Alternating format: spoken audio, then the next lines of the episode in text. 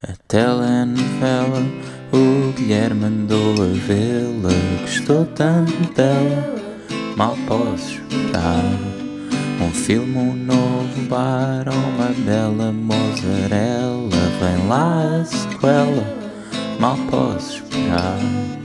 Mal posso esperar.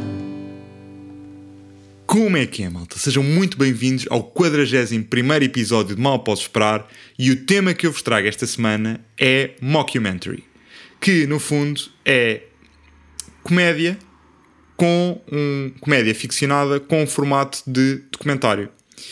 uh, em que ficou muito conhecido com séries como Office, Parks and Rec ou Modern Family, mas que é uma obsessão minha antiga. É uma coisa que eu acho muita graça e parte das minhas comédias preferidas estão inseridas neste formato de falso documentário. E uh, este gosto que eu tenho foi reavivado porque esta semana uh, eu vi um, um mockumentary que é supostamente dos mockumentaries mais conhecidos que existem, que é o DC Spinal Tap, que é um mockumentary sobre uma banda de rock inglesa que nunca existiu uh, e, que é, e que acompanha a banda na sua tour a banda inglesa na sua tour pelos Estados Unidos enquanto estão a promover um álbum que já não é tão popular como os outros, ou seja, a banda já teve o seu um, período mais popular e agora estão numa fase mais descendente e é um documentário falso a acompanhar esse processo e tem muita, muita graça. E portanto isto reavivou um bocado o meu gosto por mockumentaries, mas a verdade é que eu quero falar sobre isto porque é uma coisa que me faz rir muito. É um formato que, à partida, me deixa mais predisposto a rir do que comédias normais. É um formato que eu acho logo graça só pelo facto de estar a ser filmado em formato documentário. E um, eu, como sou uma pessoa muito divertida, quando há alguma coisa que me diverte, eu começo a, a, depois de me acabar de rir, a primeira pergunta que me surge é porquê é que isto me faz rir? E ao contrário do processo, do processo prazeroso que é ver aquilo, que me faz rir, eu começo a pensar porque é que isto teve tanta graça, porque é que isto ressoa tanto comigo, porque é que eu acho tanta graça a este género, o que é que este género tem que outros não têm e que me faz rir tanto. E portanto, este episódio é um bocado um, resulto de, um resultado dessa, dessa opção, não é? De perceber porque é, que, porque é que os mockumentaries são tão engraçados para mim e portanto vou falar de. Uh, três filmes de mockumentary uh, que me marcaram muito, que é o Zelig, do Woody Allen, 1983, uh, e o DC Spinal Tap, que foi este que, que acabei de ver esta semana, e o What We Do in the Shadows, um, ehm, que são três mockumentaries que eu acho muita graça e acho que inevitavelmente vou ter que falar de The Office porque é das séries, das minhas séries de comédia preferidas que também seguem uh, este, este mesmo formato. Então, para começar, o Zelig para mim foi um, um bocado um choque, porque é um filme de 1983 e eu achava que os mockumentaries tinham sido inventados com o The Office inglês. E portanto, quando eu vejo uma coisa que na altura eu ter visto o Zelig para aí em 2010 ou 2012 pela primeira vez, nunca em 2011, um, e um, na altura marcou-me muito porque eu sempre associei este género de brincar com um documentário real e fazer um documentário falso com o intuito de fazer rir era uma coisa bastante moderna. E portanto, ver uma coisa de 1983 que me encantava como tinha me encantado o The Office e Parks and Rec e outras coisas em, em que eu tinha visto desta altura, para mim uh, marcou-me marcou-me uh, imediatamente. E sobre o que é que é o Zelig? Então, o Zelig é um filme sobre uma pessoa que tem uma doença que é quando está com um determinado grupo de pessoas, fica igual a esse grupo de pessoas. Começa a adquirir, a adquirir características físicas uh, e psicológicas parecidas com o grupo em que está inserido. Está a falar com pessoas de uma classe social mais alta, começa a desenvolver tiques e maneiras de falar dessa, dessa, dessa, dessa classe social, mais baixa a mesma coisa, raças diferentes, uh, estatutos sociais diferentes, uh, profissões, uh, aspectos físicos, tudo. É, ou seja, é o chamado camaleão humano. E este mockumentary é, no fundo, sobre um é o, o formato de mockumentary é aplicado a um documentário científico sobre esta este camaleão humano e porque é que é um enigma para a ciência. E isto uh, bateu-me muito porque uh, eu sou o tipo de pessoa que não pode estar 5 minutos ou 10 minutos com uma pessoa do Porto ou do Alentejo sem começar a fazer um certo sotaque sem eu perceber o que estou a fazer Uh, e sem perceber muito bem de onde é que isto vem. Portanto, é uma característica que eu via em mim e que de repente estou a ver uh, num filme com muita, muita graça. E uh, aqui eu acho que com, começa a conseguir chegar à primeira razão de porque é que os mockumentaries me fazem rir e porque é que este em específico me, faz rir. A primeira característica é quanto mais credível estiver o documentário. Credível aqui, entre aspas, porque quanto mais sério se apresentar o, o documentário, é? neste caso é apresentado como um documentário sério, científico, sobre este homem que é um camaleão humano, mais graça tem depois o contraste entre a, a graça das coisas e o ridículo que é das coisas que estão a acontecer no ecrã e a narração, os planos históricos, porque, ou seja, o filme acaba por usar uma tecnologia de uma espécie de, de blue screen em que a personagem do Woody Allen está a ser inserida em contextos históricos e, portanto, é usada muitas imagens de arquivo uh, de notícias de antigamente e ele é inserido digitalmente na, na, nas imagens uh, e, portanto, aquilo parece mesmo um documentário sério. Portanto, quanto mais sério parecer o, o, documentário, quanto mais real, ou seja, tanto a nível do, do tema, não é? Tipo, o tema sobre um homem que tinha esta doença raríssima que mudava uh, fisicamente e psicologicamente quando estava com grupos de pessoas diferentes. Isto, se acontecesse na vida real, seria obviamente objeto de um documentário deste, deste género que iria parar à Netflix. Uh, e portanto, tem muita graça o tema ser esse e depois ser isso palco para uma parte muito divertida de todas as situações em que ele se mete porque está igual e depois muda e etc. E portanto, quanto mais sério for o documentário, mais graça tem depois o contraste, não é? Mas isso é, é aquela regra de comédia básica, não é? Quanto mais quanto mais contraste houver entre a parte séria e a parte cómica, mais graça tem. Se apresentar uma coisa muito séria do formato do documentário e depois uma coisa muito ridícula, num, ou seja, o invólucro ser muito sério e depois o conteúdo ser muito ridículo, é uma coisa que pelo contraste faz logo, faz logo rir. E o Woody Allen estava muito consciente deste contraste, porque não no Zelig, mas no Take the Money and Run, que é o primeiro filme que ele no fundo experimenta esta técnica do mockumentary que eu nunca vi, ele usa para narrar é a vida de um assaltante, o filme, o filme fala sobre a vida de um assaltante, que é o próprio Woody Allen, e ele usa a narração do Jackson Beck, que era um, um narrador de documentários conhecido à altura. Portanto, ele esforça-se para que o documentário pareça mesmo, o mockumentary pareça mesmo um documentário sério. Simplesmente depois o próprio conteúdo faz rir. E portanto, quanto mais esforço for feito para as parecenças hum, para que haja mais parecenças com o género real do documentário, mais graça isso tem.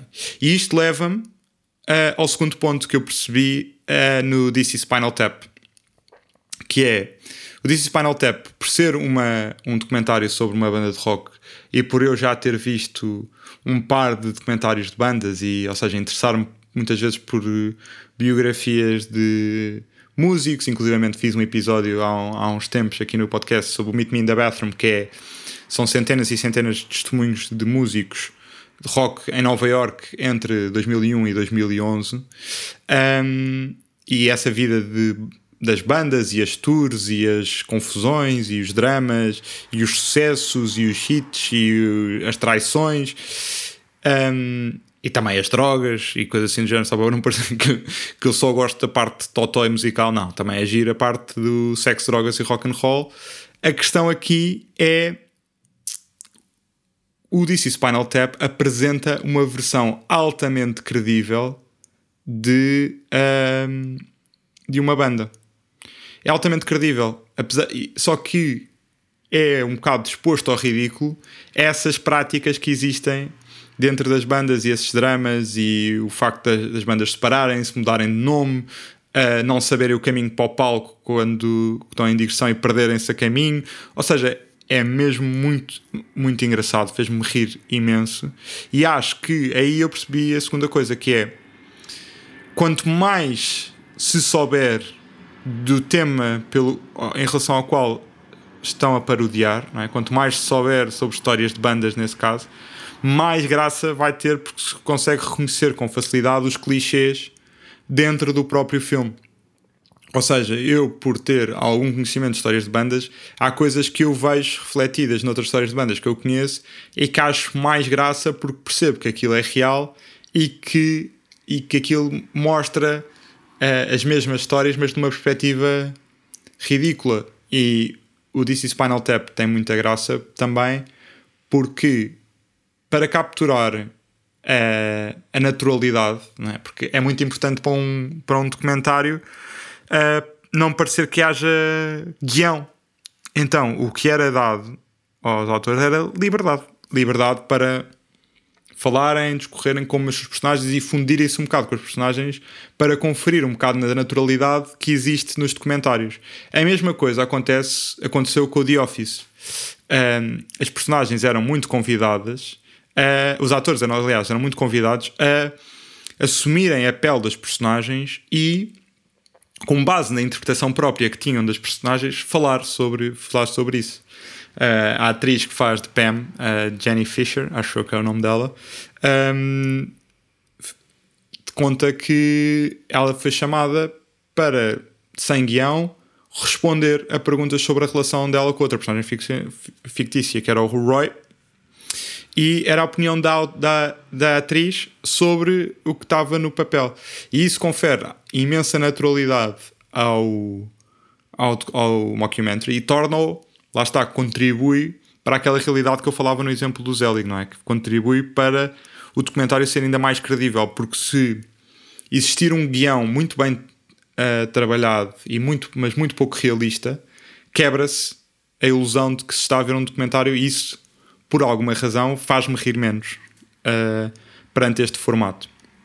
E portanto, o DC Spinal Tap acaba por mostrar muita naturalidade. Eles filmaram dúzias de horas com cada ator a improvisar um, falas e uh, depois, pronto, grande trabalho de edição para tornar aquilo uma coisa, uma coisa coerente.